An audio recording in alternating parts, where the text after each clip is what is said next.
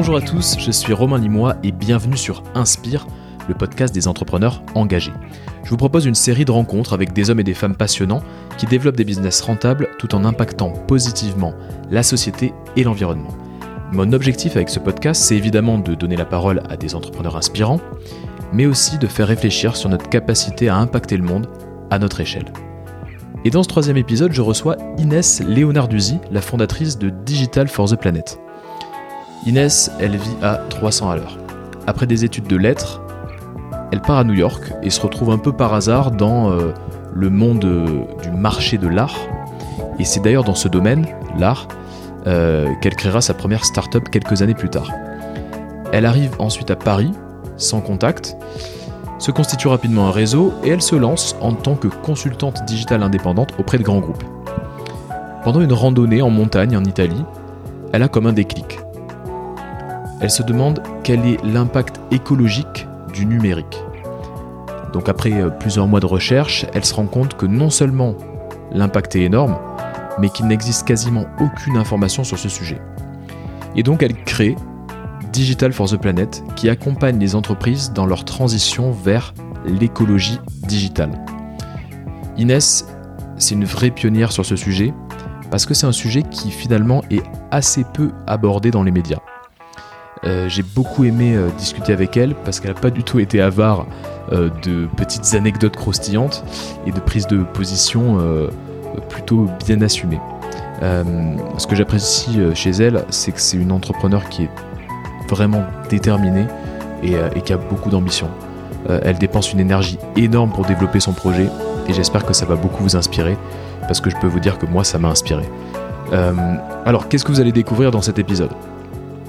Vous allez découvrir, entre autres, quelle a, été sa première euh, expérience entrepreneuriale, quelles sont les techniques qui lui ont permis de, constituer, euh, de se constituer un réseau rapidement, comment elle a créé un brunch clandestin dans son appartement pendant euh, deux ans, pourquoi elle a créé Digital for the Planet, ou encore qu'est-ce qu'elle pense des théories de l'effondrement, ou alors des théories transhumanistes. merci beaucoup, merci beaucoup de me soutenir dans ce projet. Vous êtes de plus en plus euh, nombreux à écouter, euh, à écouter Inspire. Et pour soutenir le podcast, le plus simple est de mettre 5 étoiles sur iTunes et surtout de partager l'épisode autour de vous. Allez, sans plus attendre, voici ma conversation avec Inès Léonarduzzi. Je crois que c'est bon. Bonjour Inès. Bonjour. Merci de me recevoir du coup dans tes, euh, dans tes locaux. Bah, ah. Merci à toi d'être venu jusqu'à nous. Il n'y a pas de problème. À Wojo, donc c'est plus, le, plus le, next door, c'est Wojo. Exactement. Euh, en fait, on s'était croisé à une petite euh, conférence. Euh, C'était au School Lab. Et tu avais un peu présenté ce que tu faisais chez Digital for the Planet. Et, et donc, du coup, ça, ça, j'ai trouvé ça assez, assez cool, assez intéressant. Et je me suis dit, pourquoi pas t'inviter à en parler un peu plus longuement et puis surtout savoir euh, bah, ce que tu as pu faire avant, un peu quel est ton parcours. Euh, toi, tu es, né en région parisienne, c'est ça? Pas du tout, je suis né en Normandie. T'es né en Normandie, d'accord. C'est important pour moi. Ouais. Pourquoi c'est important? Euh, bah Parce que c'est une région euh, qui a vu naître mon père, où je suis née, où j'ai grandi, où j'ai tous mes amis, mes souvenirs. Euh, ouais. Euh, mon confort. Donc non, c'était une petite blague, mais euh, c'est vrai que j'aime bien rappeler que je viens de Normandie. Et puis même la vie à Paris est tellement tellement rapide, tellement, tellement, euh, on la voit pas passer que mm. c'est vrai que j'ai, ça fait du bien parfois de me dire que si je veux, je peux me retrancher euh, à la campagne. Donc tu revas, euh, tu reviens régulièrement quoi. Ah, autant que je peux, j'ai toute ma famille là-bas. T'as toute ta famille là-bas. quand j'ai, je vois ton nom Léonard Duzy, j'imagine que t'as, on va dire des origines un peu multi multiculturelles. Tu... Ouais, comme tout le monde. Comme tout le monde, bien sûr, bien sûr. Mais, euh, mais tu vois, c'est drôle euh, ta question parce que euh, justement, je, quand on me demande d'où je viens, j'ai de Normandie. Ouais. En France, j'ai beaucoup. il m'arrive souvent ouais, d'avoir des gens qui me disent Bah, t'as pas vraiment une tête de Normande. ce qui est, ce qui est assez intolérable quand on y pense? C'était pas ma question, je, je, je, le précise. non, non, je sais bien. mais ça m'a fait penser à ça. C'est. Et je, et, je, le demande souvent, quand tu vas à New York, je sais pas si tu es déjà allé. Non, mais alors j'y vais bientôt. Ah bah c'est euh, une belle aventure que je te souhaite. quelques mois, merci. Bah, si tu croises là-bas une, une fille avec un typé asiatique ou, euh, ou un mec euh, typé africain euh, et que tu leur demandes euh, Where are you from? Ils vont dire I'm from New York. Euh, moi, j'ai vécu là-bas. Et, en fait, si tu lui dis Yeah, but really, I mean, where are you from? Your father, your mother? Elle va te regarder What's wrong with you? I, I just told you I'm a New Yorker. Elle, va te dire C'est quoi ton problème? Parce que il n'y a pas de sujet en fait d'où je viens. Et c'est pas une justification. Ça n'est pas parce que j'ai l'air de venir d'autre part euh, que mon nom euh, évoque quelque chose que je dois le justifier. Alors je dis pas du tout et j'ai bien compris que c'était pas la question, mais c'est drôle parce qu'effectivement, quand on me demande d'où je, suis née, on, je dis Normandie et tout de suite ah mais Léonard Duzy ou alors ah mais ton visage, ah ou tes cheveux. Et, et c'est vrai que euh, j'aime bien prendre un peu le truc à contre-pied. Alors oui, pour répondre à ta question, mon père est d'origine italienne et croate. Ok. Ma maman d'origine berbère d'Algérie. D'accord. Euh, ils sont tous deux nés en France, euh, mais mes euh, attaches à mes racines sont très fortes. J'ai cette chance de baigner dans quelque chose de très multiculturel et euh, sans euh, arrière-goût euh, avec d'où l'on vient. Euh, ni même euh, où est-ce qu'on est aujourd'hui. J'ai aucun problème à être à la fois française, euh, d'origine musulmane, d'origine slave, euh, d'origine latine, et tout ça me va très bien. Euh, J'ai même été euh, élevée par le papa de ma petite sœur qui est d'origine russe et arménienne. Euh, donc pour le coup, c'est assez euh, c'est assez cool. Mm. Mais euh, dans les faits, Tu veux euh, pas forcément te définir euh, par voilà. tes origines multiculturelles. quoi. et parfois ça fatigue même. Ouais, ça fatigue. oui, oui. Et, et parce que si j'avais été blonde avec des jolis yeux bleus, On t'aurait peut-être pas posé. non, on me poserait pas la question. On me dirait ah c'est bien. Ah, de. Normandie, très bien. Et, et, et voilà, bah, bon, je. Ouais. Non, non, mais très bien, très bien. tu m'as dit que t'étais à- allé à New York. Hum, J'imagine que tu as fait, euh, t'as passé tes, tes études euh, là-bas. T'as fait, t'as fait une école de, une école d'art, c'est ça, à New York? Ouais, c'est ça. Est-ce que tu peux un peu m'expliquer, enfin, quel, quel, quel est ton parcours scolaire en fait? Qu'est-ce que t'as fait euh, en, en termes d'études C'est ce que j'explique souvent et mon parcours il est absolument incohérent. Ouais. Euh, J'ai commencé euh, par la littérature, les lettres. Mm. Euh, c'est mon premier amour, c'est la littérature. J'adore écrire, j'adore lire. Je, je, je crois que si demain ma maison prenait feu, la première chose que je sauverais, ce serait mes, mes livres. D'accord, donc ça t'est resté, on va dire, de, de ta scolarité. Euh, même bien avant. C'est même bien avant, Ça, ça m'est resté de mon enfance. En fait, je l'ai ramené dans ma scolarité et aujourd'hui, je le ramène encore aujourd'hui.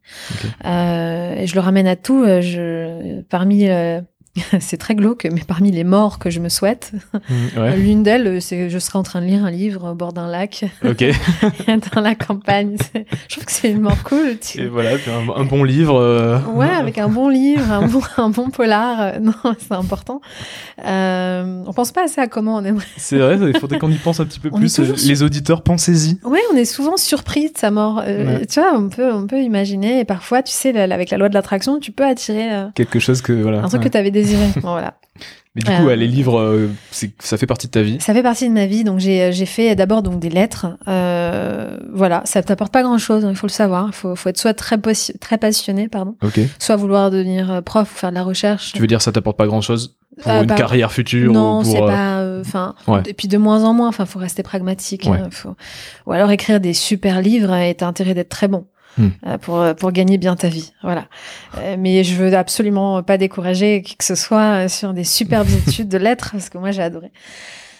Euh, toujours est-il que ensuite je suis partie à New York de manière, euh, c'était vraiment hasardeux. Ouais. Et finalement, euh, là-bas, j'étais, j'étais fille au père. En fait, je voulais, c'était une expérience surtout parce que j'étudie aussi les langues. J'avais fait du chinois, mandarin. Enfin, j'avais fait un, sympa. plusieurs licences en même temps. C'était, c'était, j'a- j'aimais tout ça. Je savais pas quoi faire, donc j'ai fait un peu de tout. Donc voilà, les États-Unis euh, pour apprendre vraiment euh, ce qu'est l'immersion à l'étranger euh, en tant que jeune étudiante.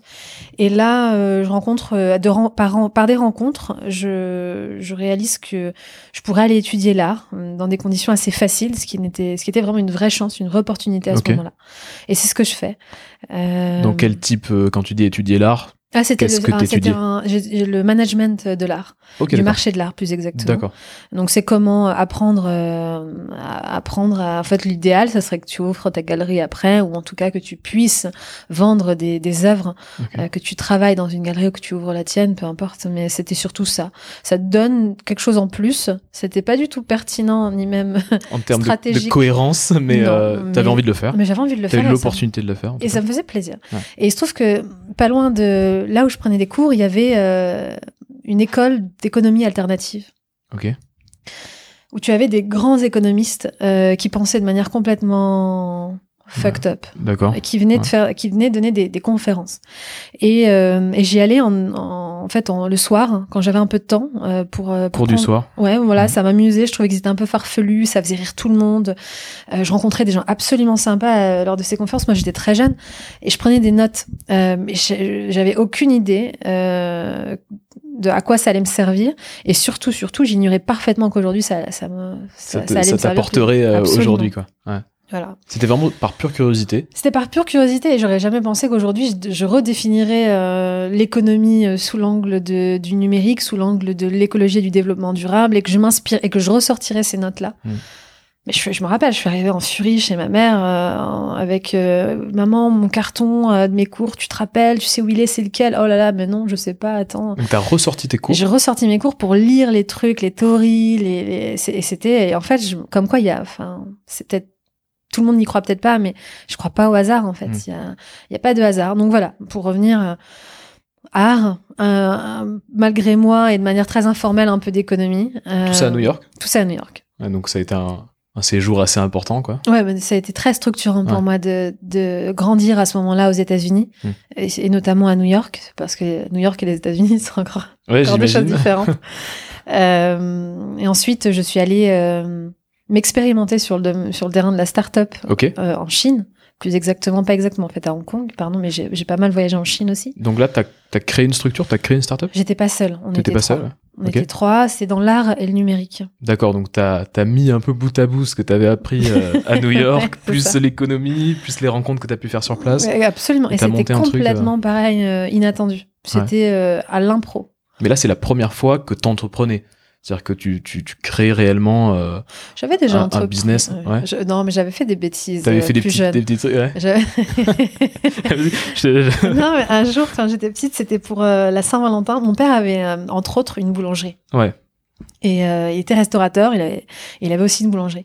Et je m'entendais plutôt bien avec le fleuriste de la rue dans laquelle se trouvait la boulangerie de mon père. Et ce qui s'est passé, c'est que c'était le, c'était la Saint-Valentin. Je me rappelle, ça tombait un dimanche. Je m'ennuyais comme un rat mort. Et en fait, euh, je suis descendue euh, dans la rue.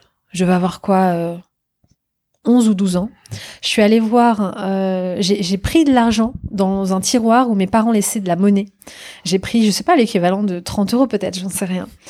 Je, je suis allée voir le fleuriste, je lui ai pris des roses. Je suis allée voir le boulanger de mon père, je lui ai, je lui ai euh, raquetté des, des croissants. D'accord. J'ai j'ai monté une table artisanale dans la rue et, j'ai vend- et je disais aux gens deux croissants plus une rose. Il y en a certains qui vendent des limonades aux États-Unis. euh, C'était un peu ton. Mais j'avais dû voir stand. Denis la Malice en fait. Ouais, c'est ça. J'avais dû voir un, mot, un Ok. film américain juste avant. Et, euh, et je me suis fait mais gronder comme Ouais. jamais. Euh, D'abord pour avoir volé de l'argent. C'était pas vraiment volé, c'était emprunté. Ouais, j'avais fait un emprunt sûr Voilà. et j'avais ramené des intérêts en plus. Bien sûr que t'allais le rendre. Mais le pire, c'est que je leur ai dit, j'ai dit, mais, je vous rembourse et je vous donne en plus. Et euh, ils voulaient rien comprendre. Et en fait, euh, et ma mère aujourd'hui m'en reparle et elle me dit, euh, avec ton père, on s'était dit, euh, elle va faire du business, elle va faire des affaires, c'est évident, elle a ça en elle et elle sait même pas ce que c'est qu'un intérêt et elle vient en t'en en t'en parlant sans a- avoir les mots. Elle a senti un peu le truc. euh, en- N'empêche que c'était hyper illégal. Donc voilà, Ouais. au-delà de prendre de l'argent sans le dire à tes parents, faire du, de la vente, du commerce dans la rue à l'arrache, c'est c'est interdit. Ouais, bah, ouais, bah. Donc à 12 ans, j'ai failli me retrouver en prison, mais ça n'a- ça pas été le cas. Donc Mais- bref, oui, donc voilà. ça, c'était ta réelle première C'était ma expérience. vraie première Ta start-up. deuxième start-up, en- dix ans plus tard, euh, je sais pas, 8, 7 ans plus tard, quelque chose comme ça, à Hong Kong. C'est ça. Voilà. Et là, on s'est bien amusé aussi. On faisait venir des artistes émergents euh, d'un peu partout dans le monde, de Minsk en Biélorussie, de Buenos Aires, euh, du Kosovo. Enfin, en fait, on, des, des, des mecs et des nanas complètement loufoques. Euh, et on les faisait. euh, en fait, on créait des rencontres euh, clandestines dans le vieux Hong Kong avec des collectionneurs du monde entier. C'était le ça, c'était le réseau d'un des des, des des cofondateurs avec qui j'étais. D'accord. Lui, des- il avait le réseau des, des, des collectionneurs, des, amateurs d'art, d'art, pardon, de. Mais souvent, souvent, euh, tu sais, ça fait. Il y, a des, y a des armes qui sont. Euh, des pièces d'armes qui non, sont. mais moi, je t'écoute, je t'écoute attentivement. Donc y a pas de... je suis fatiguée. C'est injuste de. Non, non. ouais, donc, des, ouais, ma donc, langue a fourché. mise, en, mise en relation de. Voilà. On les, et, en fait, et en fait, ce qui était sympa, c'est que vu qu'on n'avait pas les moyens de faire venir les œuvres, mhm. on leur a dit ouais, vous allez vendre vous ce que vous êtes en fait. Vous allez discuter avec les, avec les collectionneurs, passer un moment avec eux, euh, passer la soirée. Et s'ils ont apprécié euh, ce moment, euh, vous, vous décidez de quelle pièce ils doivent prendre. Donc c'est d'accord, ok. Et en fait, vous les laissez repartir comme ça à l'aveugle avec quelque chose qu'ils vont découvrir chez eux. et nous, après, on se débrouillait, on avait l'argent pour faire la logistique, c'était plus un problème. mais c'est un peu de l'ordre de Yves Klein, tu sais, celui qui a, qui a mis tous ses potes dans une pièce blanche je crois que c'était dans les années 60. Il a dissocié de l'art et il a vraiment vendu des certificats aux gens. Ah, d'accord. il ah, vendait rien. Il vendait rien, juste le fait d'être. Euh, Mais c'était une expérience. C'était ça l'expérience. C'était une installation. Nous, on a disrupté Yves Klein. Non, on avait. Non, non mais c'est une bonne idée. Enfin, c'est assez, euh, assez innovant. C'était replacer un peu l'humain. Il y avait du numérique. On, on, était aux prémices de la réalité virtuelle. C'était drôle. Euh, on faisait quelques mises en scène. C'était hyper agréable, mais euh, c'était surtout expérimental pour moi, en tout cas. La boîte existe toujours, elle a pivoté depuis. Ok, sympa. Euh, ce sont toujours mes, mes amis qui Elle s'appelle comment C'est Rouge Moon. Rouge Moon, d'accord. Et, et en fait, moi, je suis rentrée en France. j'ai j'ai étudié un peu et puis je suis partie travailler, euh, comme tu le sais, LVMH, Kering. Euh, j'ai travaillé aussi pour euh, d'autres grands groupes en France et à l'étranger. J'ai pas mal, pas mal voyagé en, Europe et en Asie. Tu faisais quoi pour ces grands groupes? De la stratégie numérique. Mhm. ça veut dire quoi de la stratégie numérique? Ça dépendait des enjeux. Mais c'était d'abord comprendre quels étaient. moi, la question que je posais souvent, c'est c'est quoi tes besoins et comment je peux faire pour vous aider. Et euh, en fonction de ça, j'avais euh, j'avais euh, j'avais un, un petit carnet d'adresses. Je commençais à avoir un bon réseau, mais un peu de tout, des startups, des technologistes, euh, des, des, des codeurs, des développeurs, des des politiciens, des gens qui étaient capables de d'avoir un impact, soit technologique, euh, soit financier, soit euh, législatif. Et du coup, ça me permettait de mettre en relation pas mal de personnes. Et euh, juste une petite parenthèse, comment tu comment tu t'es constitué euh, assez jeune? Bah, ce réseau Tu commences à avoir un petit réseau, mais bon, c'est avec les, les, rencontres que tu as pu que avais pu faire à l'étranger. ou c'est parce que tu as vraiment voulu rencontrer du monde et tu as entretenu ce réseau? Alors non, alors du coup... Vraiment juste petite parenthèse, mais... Ouais, bien sûr. Euh, non, mais c'est une bonne question. Euh, il faut croire que je, je dois pas être mauvaise dans les relations publiques. Euh, après, c'est pas un, un, but en soi. Pour moi, je suis plutôt, euh, je suis plutôt timide. D'accord. Euh, ce qui peut être étonnant. Hmm. Euh, mais mon équipe le sait très bien. Je suis assez introvertie. Okay. dans ma bulle, j'aime bien la tranquillité, être avec mes proches. Euh, je suis pas, je suis, je suis tout sauf fan des soirées demi-mondaines où on en a quatre par soir à Paris, euh, où faut aller euh, montrer patte blanche, donner ta carte, serrer des mains. J'ai horreur de ça. Euh, il y a des gens parfois que je croise le soir, ils me disent alors toi tu fais quoi? J'ai je ne pitch plus après 20h. C'est une question d'hygiène. D'accord. Et, je, je... Et, là tu pitches plus. Non je pitch pas. Non j'ai hors de question en fait. Je suis pas un singe savant. Je vais pas faire un numéro de claquette et en fait on va boire un verre et je vous souhaite, je souhaite d'être heureuse ce soir. Ça va se passer comme ça. Et euh, donc je suis assez, au, contraire presque. Euh, parfois j'ai un peu d'autisme social. D'accord. Euh, Mais malgré toi, tu t'arrives à, à, entretenir des bonnes relations et puis à être assez à l'aise, on va dire. Euh, Mais par contre, à cause de ça, voilà, je suis très sociable. En fait, je fais pas semblant. Je, je vais jamais me forcer. Mais quand j'aime bien les gens, euh, ça passe bien. Et en, en général, j'aime beaucoup les gens. Hmm. Euh, c'est juste que j'en fais pas trop, je crois. Peut-être que c'est ça qui fait que ça marche. Ensuite, euh, je suis dans l'engagement. Euh, je, c'est mon métier, c'est, je crois que ça l'a toujours été. Euh, et la question, elle est pas anodine quand je dis euh, c'est quoi ton besoin, comment hmm. je peux t'aider? Euh, ça a toujours été une question. Euh, j'ai, des amis, mais euh, elles, elles, écouteront, elles écouteront certainement ce, ce podcast, mais que j'ai depuis 25 ans. Euh, depuis que j'ai depuis que je suis une enfant, j'ai toujours les mêmes amis. On regarde mes photos d'anniversaire, c'est toujours les mêmes têtes. Euh, je suis quelqu'un de loyal et mes amis me disent souvent, mais tu sais que tu as toujours été comme ça. petit déjà, tu nous demandais, euh, ma journée qui m'a dit un jour, tu m'as vu pleurer et tu m'as demandé comment je peux t'aider. Qu'est-ce que je peux faire?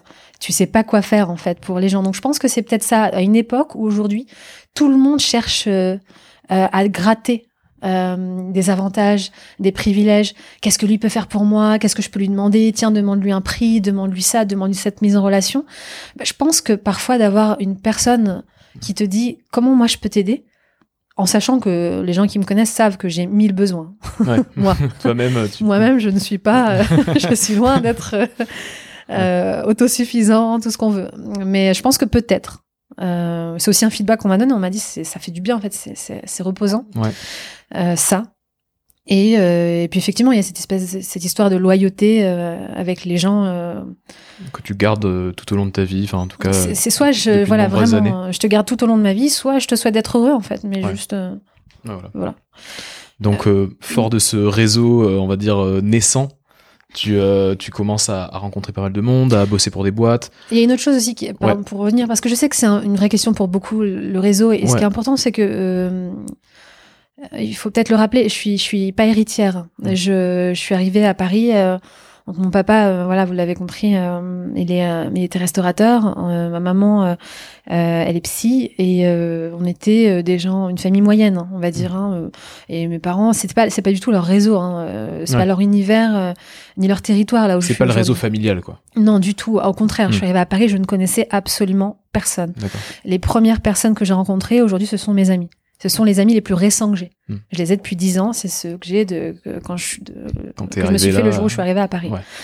Euh, donc non, je connaissais absolument personne. Par contre, créer les bons concours de circonstances, euh, être curieux, lire des articles, voir qu'on nomme un expert et, euh, ou euh, une professeure et de, de, de retenir son nom euh, et du coup de t'intéresser à ce qu'elle peut, ce à quoi elle peut s'intéresser, de la suivre sur LinkedIn ou sur d'autres réseaux sociaux, de voir qu'elle s'est rendue à ce genre de, de, de, vernissage, à ce genre de soirée professionnelle. Donc du coup, tu essayes de t'y rendre aussi et forcément, tu rencontres des gens qui sont dans le territoire de cette personne. Et à mesure et à mesure et à mesure des rencontres et des événements, eh bien, euh, tu te fais un réseau. Et un réseau qui se trouve être intéressant pour toi. Mm. donc ça, c'est important aussi. La curiosité. Euh, et, puis, et puis choisir ses territoires aussi. Donc toi, tu... Euh, tu, est-ce que, tu, est-ce que consciemment, tu, du coup, tu passes du temps à le développer, ce réseau? Quand tu me dis, voilà, chercher... est-ce que, voilà, est-ce que, tu, tu, est-ce que consciemment, tu passes du temps à à, à chercher de, de, nouvelles personnes, de, de voilà des, des, nouveautés, à peut-être euh, essayer d'organiser des, des, rencontres euh, où, où, vraiment bah, ça se fait un peu euh, à travers ta curiosité. Et puis euh, est-ce que est-ce qu'il y a est-ce qu'il y a une démarche consciente? Très honnêtement, et, je vais je vais décevoir parce que ce serait plus facile à, à appliquer pour quelqu'un d'autre si ça l'était, mais non en fait. Euh, je, comme je te le disais, je c'est pas quelque chose qui me plaît. Je vais pas te dire je déteste ça, mais j'ai pas de j'ai pas de motivation particulière à organiser un événement networking. Networking, je trouve que c'est un mot moche en plus. Euh, par contre, euh, non, le peu de temps que j'ai, je le consacre à mes proches, à mes amis, à mon équipe. Euh, après, euh, non, c'est organiser peut-être un dîner avec, euh, bah, ramène un ami à toi, une copine, et, là, effectivement, tu peux rencontrer, mais là, on est sur l'ordre du qualitatif, on n'est même pas sur du quantif. Hein. Ça va être une personne, quand en fait, oui, tu aurais pu faire un événement et en rencontrer dix, euh, mais... Euh, parce que je, te dis ça parce que j'ai euh, quand j'ai quand j'ai tapé ton nom sur Google, je suis tombé sur quelques articles où, où en fait on parlait de brunch. Et, euh, et je suis tombé sur euh, les brunch by Inès, voilà ta troisième startup. et je voulais savoir un peu qu'est-ce que c'est que ces brunch by Inès. Euh, Est-ce que bah, c'est tout ce que je viens de te raconter. Voilà, c'est ça. D'accord. En, en, fait, c'est euh, en fait, à la base, en fait, je voyais, bah, tu vois, l'époque où j'étais consultante et que je voyageais beaucoup, celle dont je te parlais, mm. euh, bah, j'ai mes amis que je voyais presque tous les, enfin, plusieurs fois par semaine qui me disent Inès, on ne voit plus, c'est, c'est, terrible, on n'a plus de temps pour nous, et moi j'en souffrais aussi. Donc euh, j'ai dit ok très bien. Je passais littéralement du lundi au vendredi voire samedi à l'étranger. Je vivais, je ne vivais plus d'ailleurs. C'est terrible. C'est comme cette nouvelle chanson de M que j'ai entendue à la radio que j'ai beaucoup aimée, euh, euh, Grand Petit Con, je crois. Où il dit Je n'ai pas une minute, ni à moi, ni à personne. C'était exactement ça, quoi. À l'époque. Je pense qu'on se reconnaît tous à un moment donné dans cette phrase Je n'ai pas une minute, ni à mm. moi, ni à personne. C'était vraiment ça. Et puisque je ne voulais pas être une grand petit con, euh, mm. je, ben, je me suis dit, OK, euh, une fois par mois, un dimanche, euh, j'organise un gros brunch chez moi. J'adore cuisiner. Euh, alors j'adore cuisiner pour les gens que j'aime. Voilà. Hmm. Euh, c'est important de préciser, c'est pas la même chose. Ouais. Euh, c'est comme quand t'aimes les gosses, tu sais, t'aimes les tiens, mais pas, il y a des gens comme ça. Ouais. Moi, je, voilà, j'aime cuisiner pour les gens que j'aime. Et je leur dis, OK, vous viendrez, et puis on, on, se retrouvera, ce sera un grand moment de retrouvailles, et ça me permettait de réunir surtout chez moi tous les gens d'un coup. D'accord. Alors, c'était, c'était plutôt des amis, du coup? Pour le coup, c'était des amis. Hein. ah, clairement. C'était pour mes amis. Sinon, ça se serait jamais appelé Brunch by Inès. J'aurais trouvé un nom beaucoup plus cool. Ouais, d'accord. c'était vraiment quelque chose de, de, ouais, de, le perso avec des amis. Il y avait zéro stratégie. Il n'y avait pas de stratégie de business derrière. Brunch by Inès, c'est rien de plus. Euh, euh c'est. Simple. Ouais, et puis c'est kitschouné, quoi, au mm. possible. C'est mignon, mais euh, j'aurais vraiment trouvé un truc un peu plus. Euh, la réserve, un truc un peu, un peu marketing. Tu as pensé un moment? Pas du tout. Non, mais la preuve, c'est resté. mais. Non, non, c'était un kiff personnel. Ok. Ce qui s'est passé après, c'est que euh, j'ai des amis qui m'ont dit ah mais est-ce que je peux revenir la semaine, la fois prochaine avec une copine? Euh, Ça serait bien que peut-être qu'on peut se présenter des gens. J'ai dit ah, carrément. Moi ça me si en a pour 10, il y en a pour 20, il y en a pour 30. Mm. Et euh, c'est ce qui s'est passé en fait. Et un jour, il y a une, une amie d'amis d'amis qui était journaliste qui a écrit un tout petit article sur un blog et qui a dit le brunch le plus secret de Paris. Et à partir de là, j'avais donc une page Facebook qui était, euh, qui était à la base privée pour mes amis. Euh, ensuite, quand on a ouvert à leurs amis, plutôt que d'ajouter tout le monde, j'ai ouvert en public le groupe. Le groupe, euh, du coup, est devenu ben, public complètement et les gens écrivaient en mode j'ai entendu que vous aviez un brunch clandestin, que c'était le truc le plus secret. Est-ce que je peux venir? Et, et, là, c'est parti. Donc là, je, je me rappelle, j'ai eu une vraie conversation avec notamment une amie, une amie qui, qui me conseille beaucoup, euh, Mélissa, et qui, et je lui dis, mais euh, je me lance, et elle me dit, ben ouais, carrément. Elle m'a dit, vas-y, euh, et t'en es largement capable. Il hmm. y a rien de mieux que des amis qui croient en toi. ah, c'est la meilleure motivation. C'est clair. Et, et du coup, ben j'ai fait ça. Je suis allée chez Jiffy, j'ai acheté des tables de jardin et des chaises. Ah, mais en toute tranquillité, c'est-à-dire qu'il y avait mm. zéro question, zéro à un moment donné, est-ce que c'est cohérent, est-ce que tu... Et, euh, et j'ai ouvert les réservations.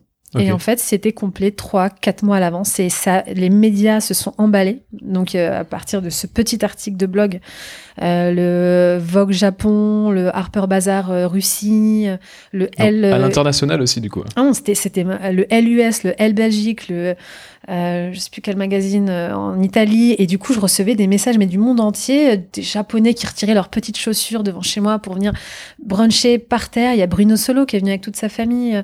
Euh, mais ils étaient huit. À force à force d'amis d'amis d'amis d'amis c'était n'importe quoi. retrouvé avec des gens de, ouais, de du monde entier, des, des, artistes, des artistes, des danseurs. J'avais des troupes de, j'ai rencontré des danseurs fabuleux, des troupes de danse dont j'ignorais l'existence en fait, qui étaient de passage à Paris, qui venaient bruncher à la maison. Et euh, j'avoue que ça a été, je crois, euh, c'est dans mon top 3 de mes expériences, mes expériences pardon, les plus dingues de ma vie. J'ai appris, euh, rencontré des gens absolument fabuleux. Euh, j'ai, je me suis découverte dans des univers où je n'aurais jamais pensé. Je me suis dépassée. Euh, je suis devenue une pro du vegan, par exemple. Je cuisine très bien le vegan et je ne savais même pas ce que c'était à l'époque. J'ai une fille qui s'appelle Alexandra, que j'aime beaucoup aussi, qui est devenue une amie. Euh, qui était une blogueuse végane hyper influente et qui m'écrit euh, qui m'écrit je j'aimerais venir à votre brunch. Est-ce que c'est possible d'avoir un menu vegan? Il faut savoir que le menu était en carte blanche. Ok. Et euh, et du coup je, je lui dis ok je ne sais pas ce que c'est que vegan. Je suis partie euh, dans une librairie pas loin de chez moi. J'ai acheté deux bouquins de recettes. je me suis entraînée toute la semaine. Et en fait, euh, et, euh, et, elle a adoré. Et elle me dit non mais attends c'est super bon, mais ça fait que maintenant que t'es vegan. Je, je suis absolument pas vegan. J'ai acheté deux bouquins et je me suis entraînée. Et elle a été hyper touchée par cette générosité. Elle m'a dit non mais t'as passé du temps. Pourquoi tu m'as juste pas dit que tu faisais pas? Je dis non pour le coup, puisque ce, cette puisque tout doit relever de l'expérience dans, Brunch by enfin, ça fait partie du jeu en fait. Sinon, c'est sinon c'est un resto en fait. Et là, en fait, le but c'est ça en fait, c'est de faire se croiser des, des, mondes qui, qui, ne se croisent pas d'habitude. Et c'était assez fabuleux. Il y a des gens qui ont Ça a duré combien de temps? Ça a duré deux ans. Deux ans. Ah il y a des gens qui ont trouvé un job. Il y a des gens qui ont trouvé l'amour. Par, le, par, les, par les rencontres en fait. C'était juste top. des gens qui prenaient des livres dans la bibliothèque, qui se posaient dans le canapé, euh, qui, qui se, enfin, c'était génial. En fait, c'est une vraie, euh, c'est une vraie expérience entrepreneuriale, quoi. T'as des, finalement, t'as, voilà, t'avais un peu entre guillemets des, des clients, euh, des personnes qui venaient, qui attendaient aussi peut-être une petite prestation, euh, et, euh, et, voilà, enfin. Ah non, clairement, c'était une vraie entreprise. C'était devenu un salon de thé, un vrai salon de thé caché et éphémère, mm. qui disparaissait tous les dimanches soirs et renaissait tous les samedis matins. C'était très drôle. Mm. Et le concept est sympa, et c'est pour ça je pense que tu as eu pas mal de, de RP, parce que c'était un peu, un peu original et de, de RP, de, d'articles dans la presse. oui, pardon. Euh, oui, je pense que oui, c'était très nouveau. Ben, je pense que c'était euh, très inédit à ce moment-là. Hmm. Qu'est-ce qui t'amène, après tout ça, qu'est-ce qui t'amène à créer euh, bah, du coup Digital for the Planet que tu, voilà, ton projet actuel que tu développes, où tu passes on va dire la majorité de ton temps, même 100% de ton temps dessus. Tu peux 300%. 300%, je, je savais pas. Mais du coup, voilà, qu'est-ce que Qu'est-ce qui t'amène euh, à développer ce projet? Euh, Quel a été le déclic? Qu'est-ce que c'est que ce projet? Digital for the Planet, euh, c'est c'est comme une femme amoureuse qui qui apprendrait qu'elle attend un bébé qu'elle n'était pas au courant en fait. C'est un truc qui s'impose à toi. Ok, d'accord. et, et, donc avec et contre quoi tu ne peux rien faire? C'est né du besoin c'est comme une ville. C'est né parce qu'on en avait besoin. Et, euh, et, je, et je crois que c'est la plus belle manière dont je pourrais décrire ce projet.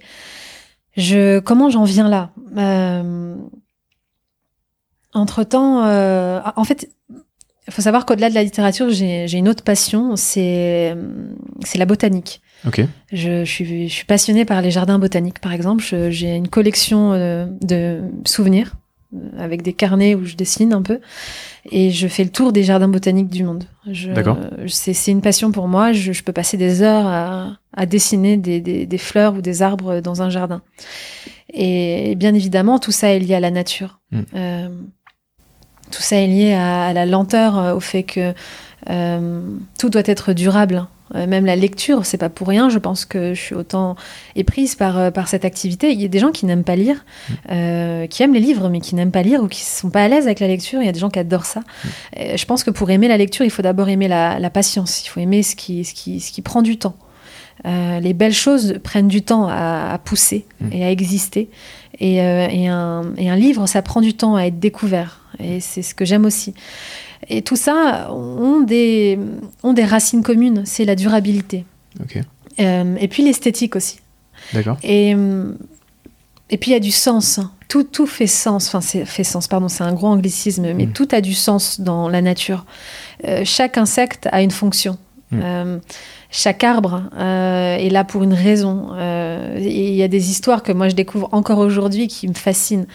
Et, euh, c'est pareil dans la lecture. Il n'y a aucun livre qui n'a pas de sens. Mm. c'est très rare en tout cas. On trouve beaucoup plus de films ou d'autres d'autres choses qui n'ont pas de sens. Mais, mais, les livres en tout cas en ont pratiquement toujours. Mm. Et, et mon métier c'était devenu le numérique, le digital. Et j'y trouvais plus de sens. Je ne comprenais pas vers quoi on tendait si on, était dans une compétition internationale de, de, prestations et de prouesses euh, technologiques, si on, est en train de faire de nos villes des, des showrooms pour ingénieurs, euh, avec des capteurs dans tous les sens, avec des caméras high-tech, reconnaissance rétine et digitale, euh, en veux-tu, en voilà.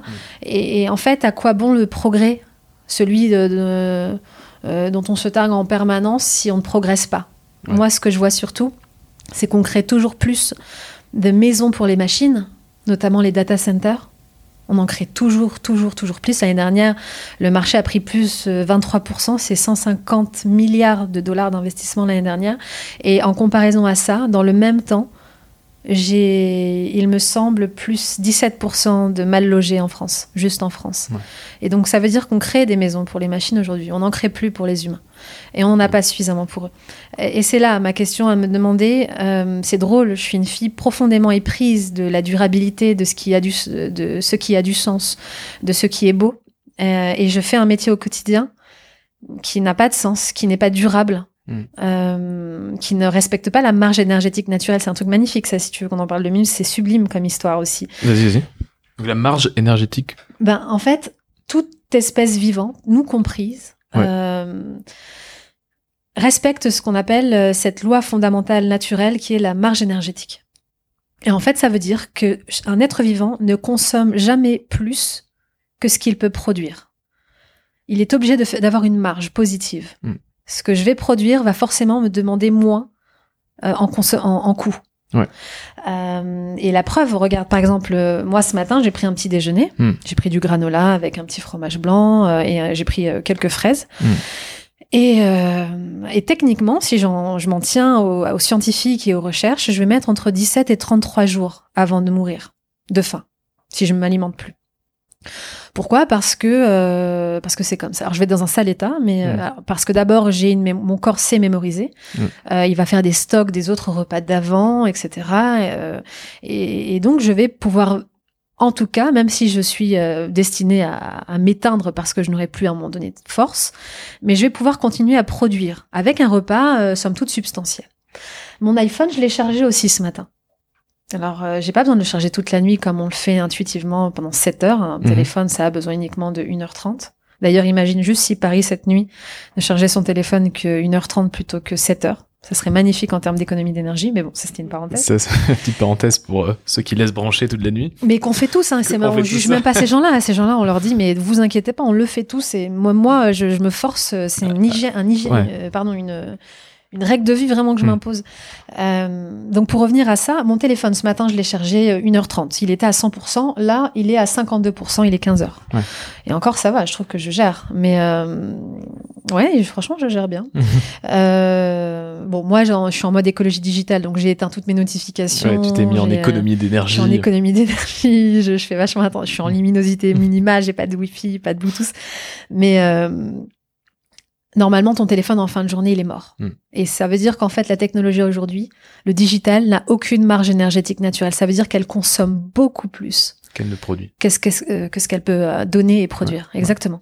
Et donc ça, c'est assez fascinant. C'est ce qu'on appelle les lois de la bio-inspiration, de la biomimétique. Aujourd'hui, on ne sait, on devrait pouvoir commencer à créer des outils technologiques inspirés de la nature. Hmm. Ne serait-ce que pour cette marge énergétique qui fait défaut aujourd'hui. Et on ne le fait pas. Et donc, tout ça pour revenir à ce que je disais, euh, Digital for the Planet, c'est né un peu de tous ces constats. Et j'avais envie d'être alignée, d'être en phase avec moi-même.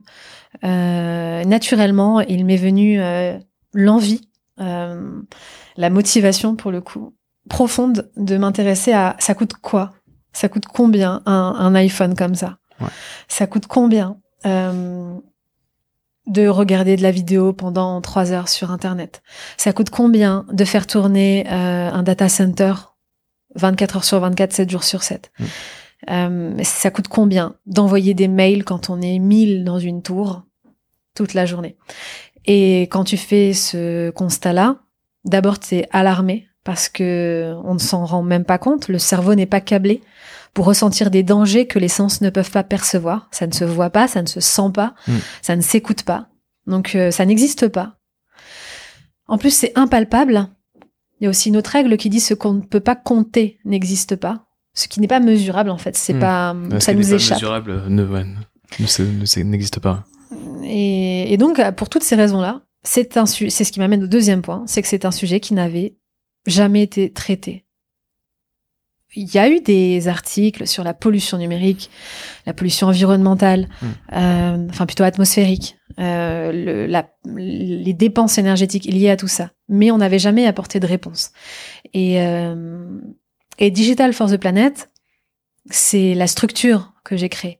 Mais ce qu'on a surtout créé de beau à l'intérieur, c'est la notion d'écologie digitale qui n'existait pas avant et qui est une pure invention de Digital for the Planet, une notion qu'on développe aujourd'hui encore continuellement avec des chercheurs du CNRS, de l'INRIA, des, chercheurs de Stanford, de, de, on travaille aussi avec quelques chercheurs de Berkeley, euh, mm. aussi quelques Australiens, et, et on a deux Japonais aussi qui nous consultent et qu'on consulte aussi euh, de mm. temps en temps. Et, euh, et c'est beaucoup plus compliqué que ce qu'on croit, parce qu'on pense souvent en pollution numérique, pollution environnementale.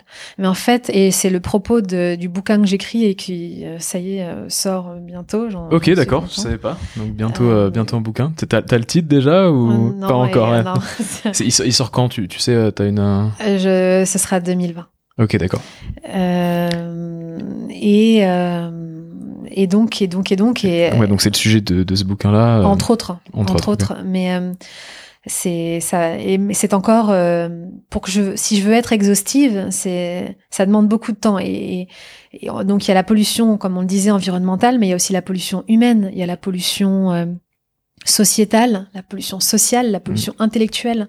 Donc à terme ce, ce sont des types de pollution que tu as envie aussi de de pouvoir traiter avec, avec euh, Digital for the Planet On les traite déjà. Vous les traitez déjà, ok. Euh, on les traite déjà parce que pour nous, tout va ensemble.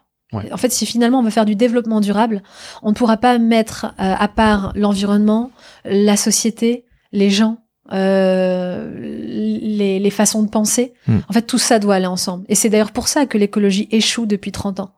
C'est parce qu'on a compartiment, on a siloté les différentes manières d'être polluant. Le fait qu'on qu'on fasse de la discrimination, par exemple, avec euh, des jeunes de banlieue ou éloignés de l'emploi, euh, le fait qu'on euh, discrimine quelqu'un parce qu'il est juif ou parce qu'il est musulman ou parce mm. qu'il est homosexuel ou bien transgenre, ça c'est un manque d'écologie. Parce que on le développement durable, c'est à la fois la préservation des ressources naturelles, mais c'est également la juste rétribution des richesses naturelles et ou créées à chaque individu. Donc à chaque fois qu'on isole quelqu'un et qu'on ne lui donne pas les moyens d'avoir accès à ces richesses-là, c'est un manque de, de, développement durable et donc d'écologie. Donc on peut pas faire juste ah ben j'ai pas mis d'OGM et j'ai mangé bio. Hmm. En fait, ce que l'histoire nous explique, c'est que si on compartimente et qu'on ne s'attache qu'à faire une chose et pas l'autre, c'est comme si vous vendiez des bananes bio sous plein de cellophane. Ça n'a juste pas de sens. Et donc, nous, dès le départ, on a intégré ces valeurs sociétales et humaines et atmosphériques et énergétiques euh, à notre euh, à notre manière de travailler euh, l'écologie, le développement durable, et c'est pour ça que ça marche. Et c'est pour ça qu'on pense qu'on peut apporter une autre réponse à l'écologie, celle qui ne porte pas ses fruits, hélas, pas suffisamment depuis 30 ans. Pourquoi? Parce que depuis 30 ans, c'est d'abord de l'écologie punitive, mmh. c'est elle est culpabilisante. J'avais lu dans une, une, interview de toi que t'aimais pas trop le, le terme éco-responsabilité. Oui, c'est juste.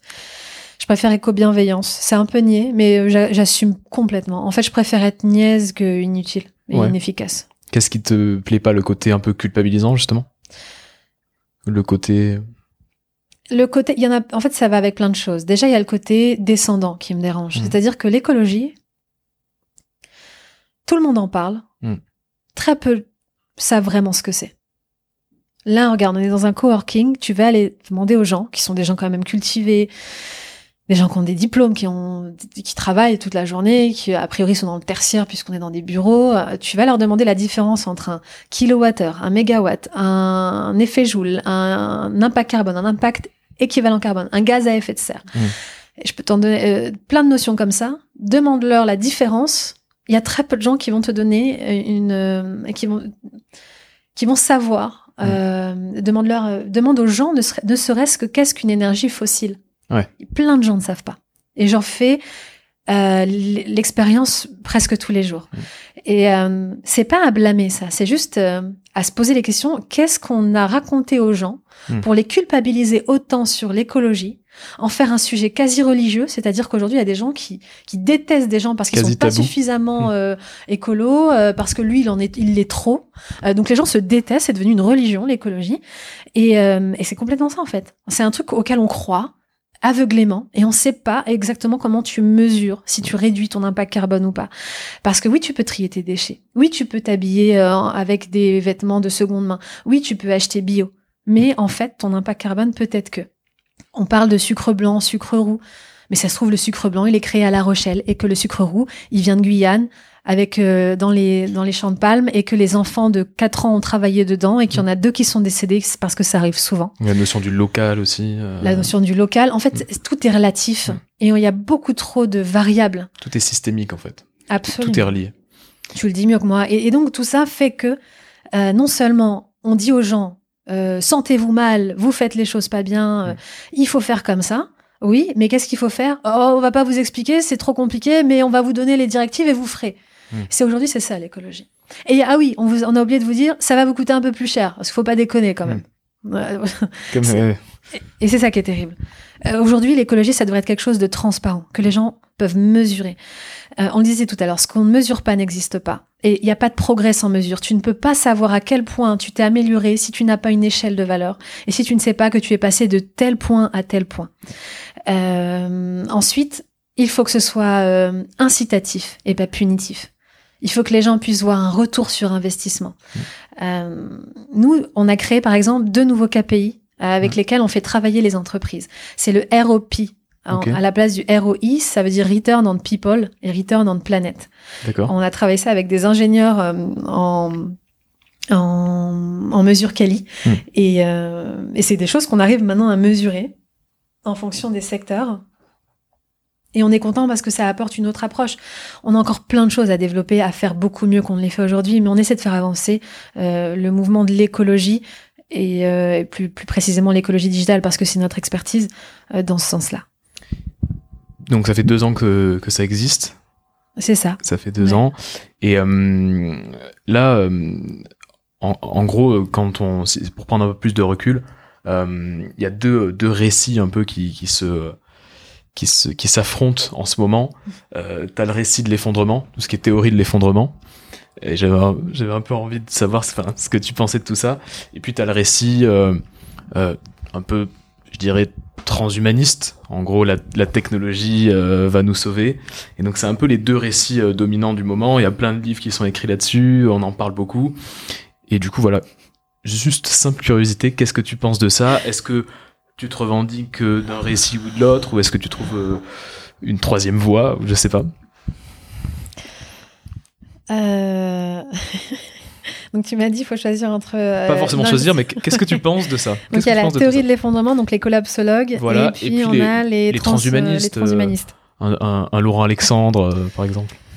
Écoute, effectivement, c'est deux sujets qui font couler beaucoup d'encre mm. et qui font vendre beaucoup de livres. Euh, et tant mieux pour l'industrie. Euh, moi, ce que je pense, je pense pas grand chose. Hmm. Je suis jeune et j'ai encore beaucoup à apprendre. Euh, je, je, respecte les points de vue de tous et surtout euh, de ceux qui savent plus. Euh, Aujourd'hui, l'histoire nous apprend que ce qui compte le plus, c'est pas d'en savoir énormément, c'est d'être logique et euh, cohérent dans la manière dont on construit nos idées. Hmm. C'est ce que j'essaie de faire.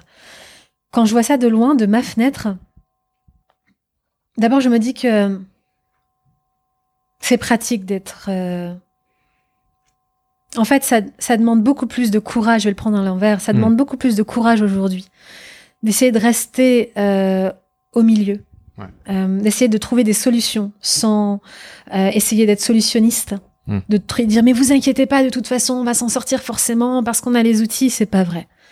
Nous, on y est tous les jours. Euh, on travaille d'arrache-pied avec des physiciens, avec des environnementalistes, avec des philosophes, avec des économistes.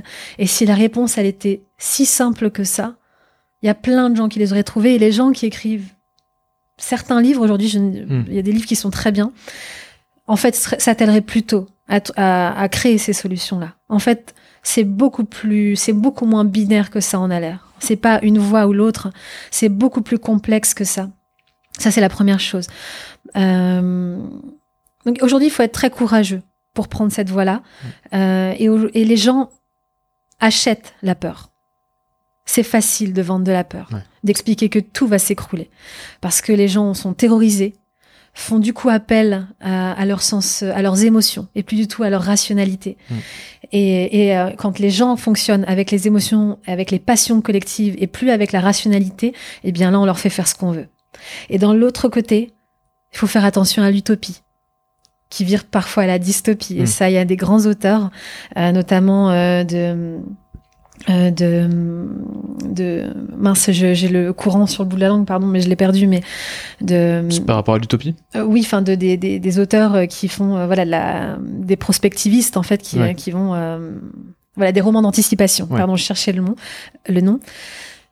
Qui, ont, qui, ont, écrit des choses absolument fabuleuses. Enfin, il y a Ecotopia, par exemple, qui est un, un polar euh, qui est pas un polar d'ailleurs, non, qui est juste un roman d'anticipation qui est assez fabuleux. Il y a 1984 qu'on ne présente plus. Plus récemment, il y a Siècle bleu de Jean-Pierre Gou. Que j'ai pas lu, mais euh, très bien.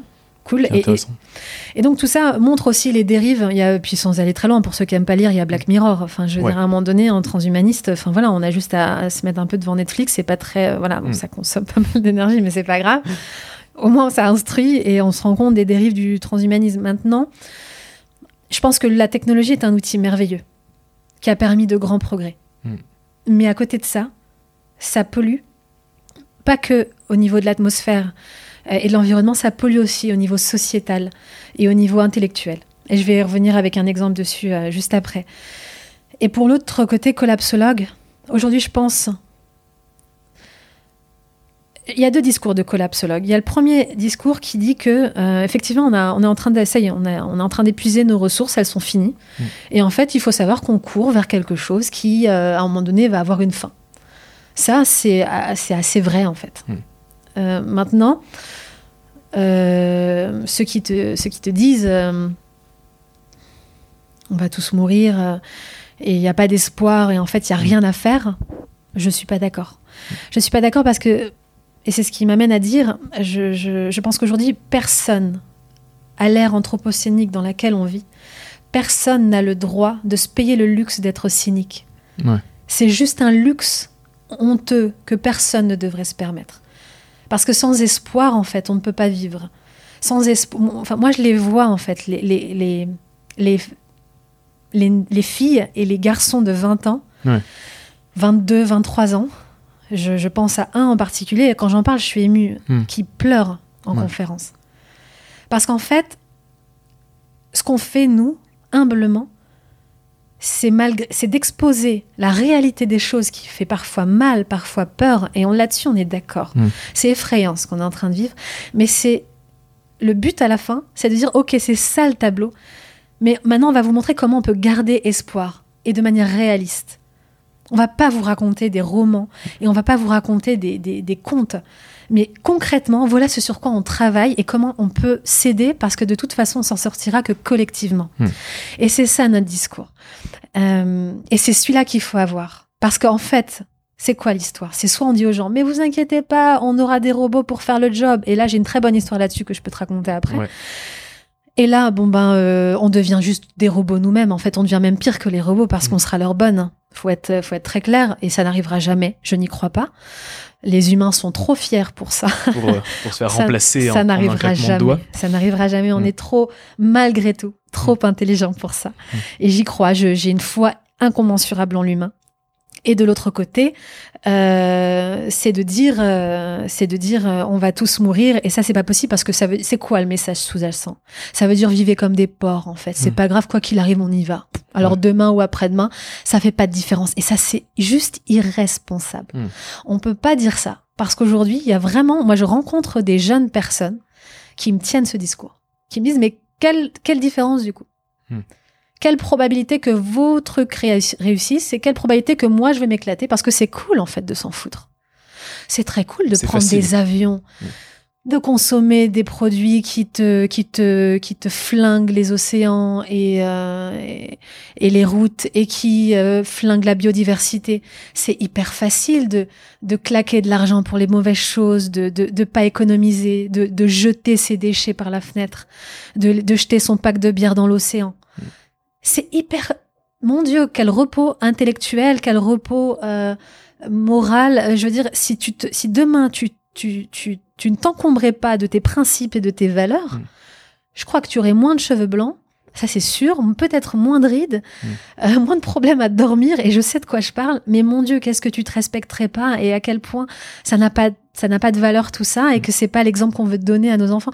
Moi, j'ai peur qu'un jour, mais j'espère que ça arrivera J'espère avoir des enfants et qu'un jour mon fils ou ma fille me dise Franchement, maman, euh, Franchement, à votre époque, vous étiez sale, xénophobe et irresponsable. Hmm.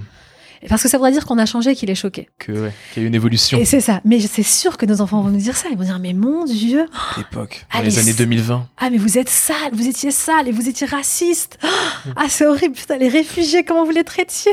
Et en fait, et j'espère vraiment que mes enfants vont mettre la honte en me disant ça un jour à table, en me disant mais vraiment maman ton époque c'était horrible quoi, c'est la pire de tout. et en fait parce que vous aviez pas d'excuses, vous aviez tous les livres, les trucs, l'accès à l'éducation, la technologie, vous aviez pas d'excuses encore le Moyen Âge. On mm. peut leur excuser les pauvres, vous avez la lèpre. Mais vous et, et, en fait il y avait des gens vous les laissiez crever, alors vous aviez les médicaments mais ça coûtait une blinde donc seulement les on va se faire insulter.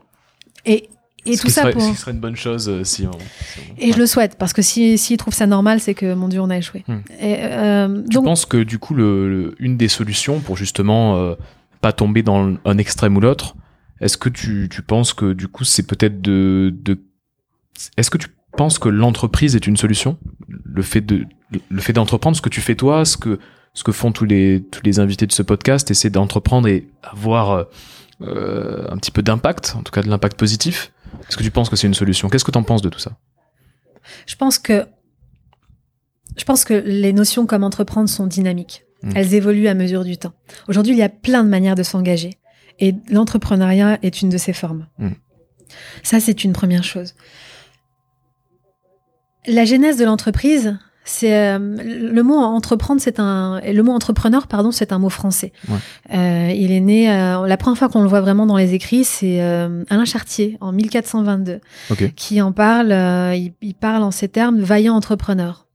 Ça parle en fait de ces petites gens qui en ont marre du système euh, féodal hmm. avec les seigneurs et les serfs. En fait, ils veulent bosser pour eux.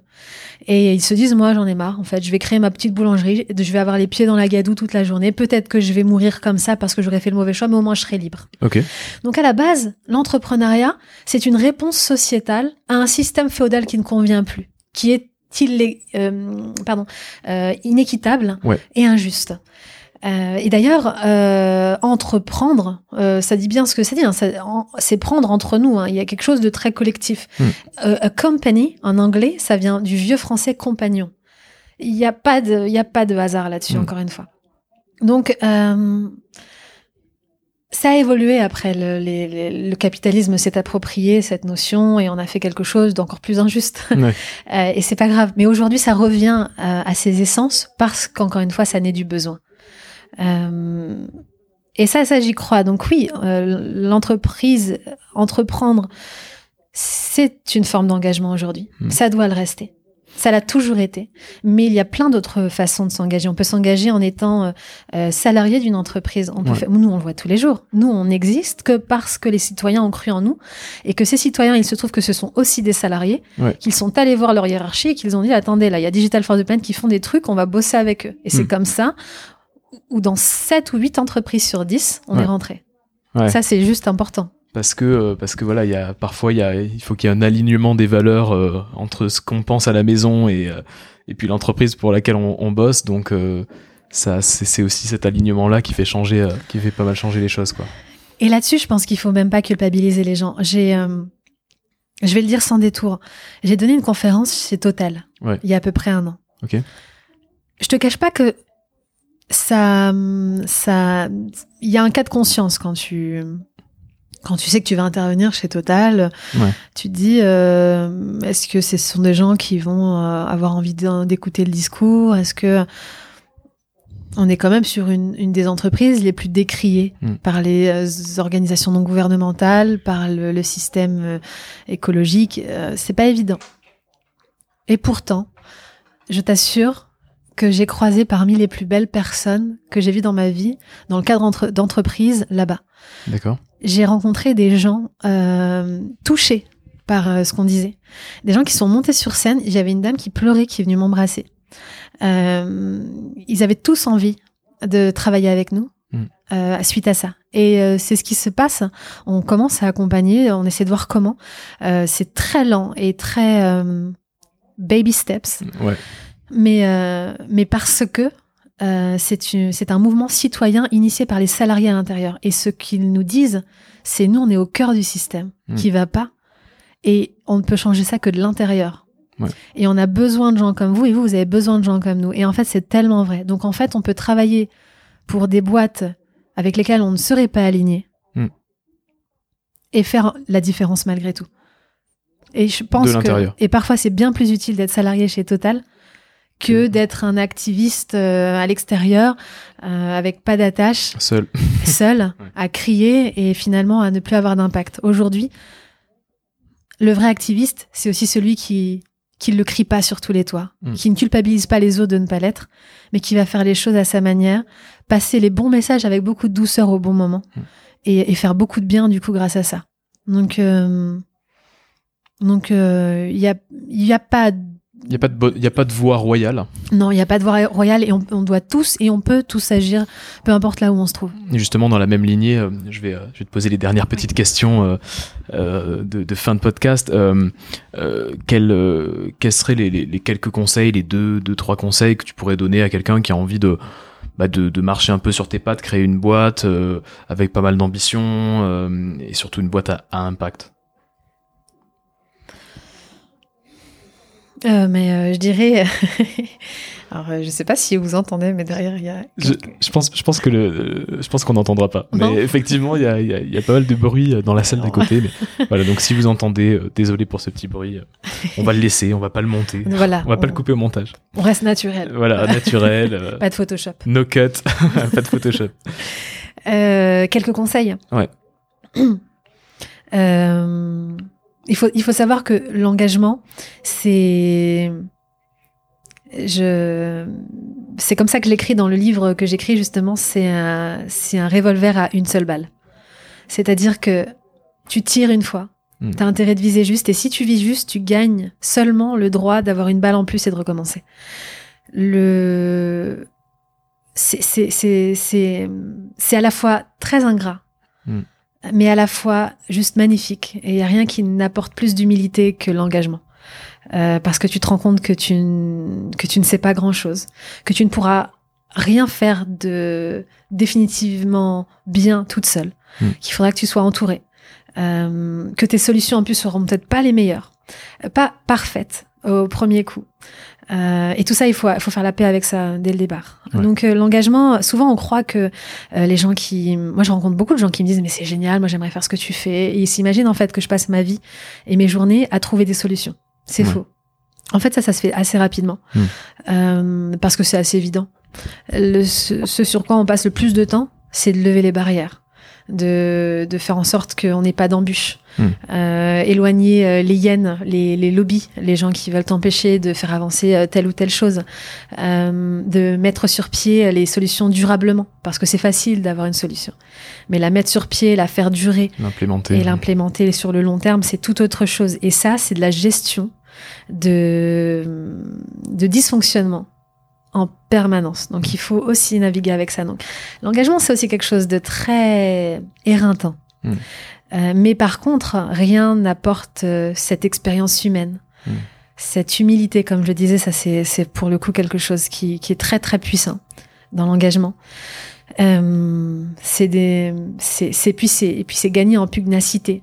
Euh, gagner en persévérance, en sens de l'écoute aussi. Mm. Parce que quand tu, tu, tu découvres dans l'engagement que, tu, que tout le monde est inter, interdépendant, personne ne suffit euh, à la cause. Ouais. Et euh, personne n'est irremplaçable non plus. Donc, quelques conseils, ce serait bien s'entourer. Je le répète souvent, mais vraiment, il n'y a pas de secret. Et, et c'est très important. des gens qui savent pourquoi ils s'engagent c'est important. Il y a plein de raisons de s'engager. Toutes ne se valent pas. Euh, ensuite, euh, il faut, se méfier de... Comme je disais, hein, on n'est jamais un sauveur. On est surtout euh, une pierre sur le chemin. Et c'est comme ça qu'il faut se visualiser.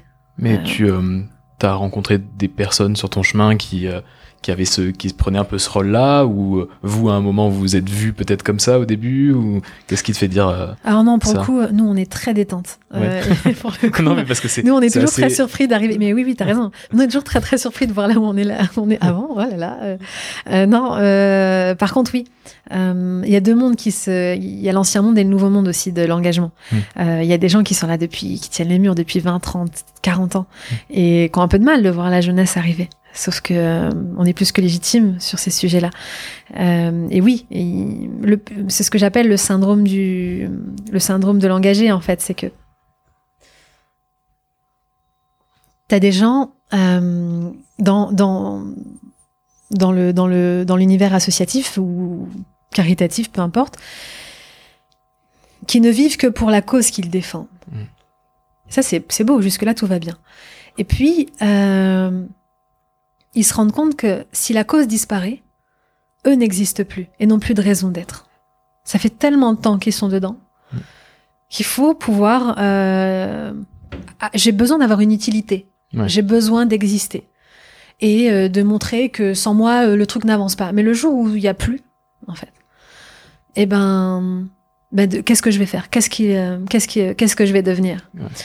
Et donc, on voit et c'est de c'est de notoriété publique hein, dans, dans, le, dans le milieu. Il y a des personnes qui tiennent les causes et qui les entretiennent, même inconsciemment, hmm. parce que parce qu'ils sont devenus la cause et que s'ils annihilent le problème, ils s'annihilent eux-mêmes. D'accord. Et, et, ça, c'est hyper important de se rappeler qu'en fait, c'est pour ça que c'est important de se rappeler qu'on n'est qu'une pierre et que en vrai, un engagé qui a bien réussi, c'est un engagé qui a passé le moins de temps possible à éradiquer le problème. Euh, sinon, ça veut dire qu'il y a un problème, euh, qui n'est pas le problème.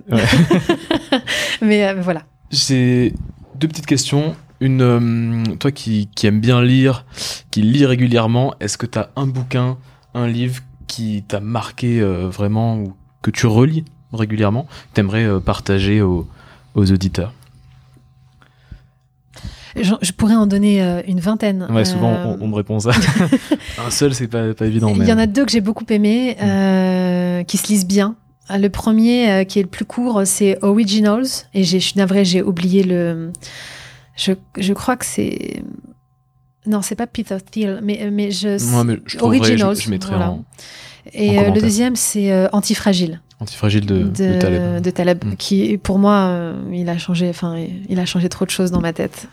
je sais pas ce que toi tu en as pensé. C'est super intéressant. Mais Taleb, livre, tous ces bouquins sont bien, euh, mais euh, Signe Noir est, pas mal aussi. C'est vrai, mais pour le coup, Antifragile, il, il, va plus loin dans la démarche de, de, de déconstruction pardon, mm. mentale pour reconstruire quelque chose de beaucoup plus logique, notamment en mettant dans la même catégorie la robustesse et la fragilité et en expliquant qu'en fait c'est la même chose. Mmh. C'est assez fabuleux. Il faut lire euh, Les concepts sont assez forts. Hein. C'est très fort, c'est très drôle, c'est mmh. très fin. Bon alors c'est 600 pages, il faut s'accrocher. Mais si on a aimé euh, du Harari, euh, on peut que aimer Taleb. Petite question qui n'a rien à voir. Euh, si tu devais rencontrer pendant 10 minutes Inès il y a 10 ans, on va dire à la sortie de, à la sortie de l'école, et que tu peux lui parler, qu'est-ce que tu lui dirais? Tu peux lui parler pendant 10 minutes. Arrête de manger tous ces chocobons. Ça peut être un conseil pertinent. Tu vas, tu vas le payer plus tard. Qu'est-ce que je lui dirais? Il y a 10 ans? Ouais, tu la rencontres, euh, sortie d'école, euh, tu, peux, tu peux lui parler, tu as, 10 ans de recul et tu peux lui dire euh, ce que tu veux. Ça peut être une discussion aussi légère que arrête de manger les chocobons, ce que tu, ce que tu veux. Non, je l'aurais dit. Euh, je me, je me, remettais beaucoup en question, beaucoup trop en question quand j'étais plus jeune. J'aurais dit change, enfin voilà, change rien, parce que pour le coup j'ai vraiment fait. Euh, je regrette aucun de mes choix. J'ai fait ce que j'aimais. J'aurais pu faire plein d'autres choses plus magnifiques, très certainement, mais je, je, je, troquerais pas ma vie pour euh, rien au monde. Par contre, je me suis encombrée avec beaucoup de, de manque d'assurance, de hmm. questions qui, qui n'étaient pas nécessaires. Et je me serais dit, euh, j'aurais dit à Lainez il y a 10 ans, c'est bizarre de formuler cette phrase comme ça, euh, te pose pas autant de questions. Et fais-toi un peu plus confiance. Et je pense que c'est ce qui manque à beaucoup de jeunes femmes euh, qui, qui se découvrent des rêves hmm. et qui veulent, qui veulent coûte que coûte les réaliser. Est-ce que tu as quelque chose à rajouter? Bah non, on a bien parlé là. Comment on peut te, te joindre si quelqu'un a besoin de te contacter ou a envie de te contacter après avoir écouté cette heure de conversation? LinkedIn peut-être, j'imagine? LinkedIn, Instagram. Je suis assez LinkedIn, Instagram. Ok, d'accord. Merci beaucoup. Merci à toi, beaucoup. Avant de vous quitter, vous pouvez euh, retrouver les notes de l'épisode sur euh, inspire-podcast.com. Et évidemment, si cette conversation vous a inspiré, n'hésitez pas à mettre 5 étoiles sur Apple Podcast et surtout à en parler autour de vous. Je vous dis à très vite pour un prochain épisode.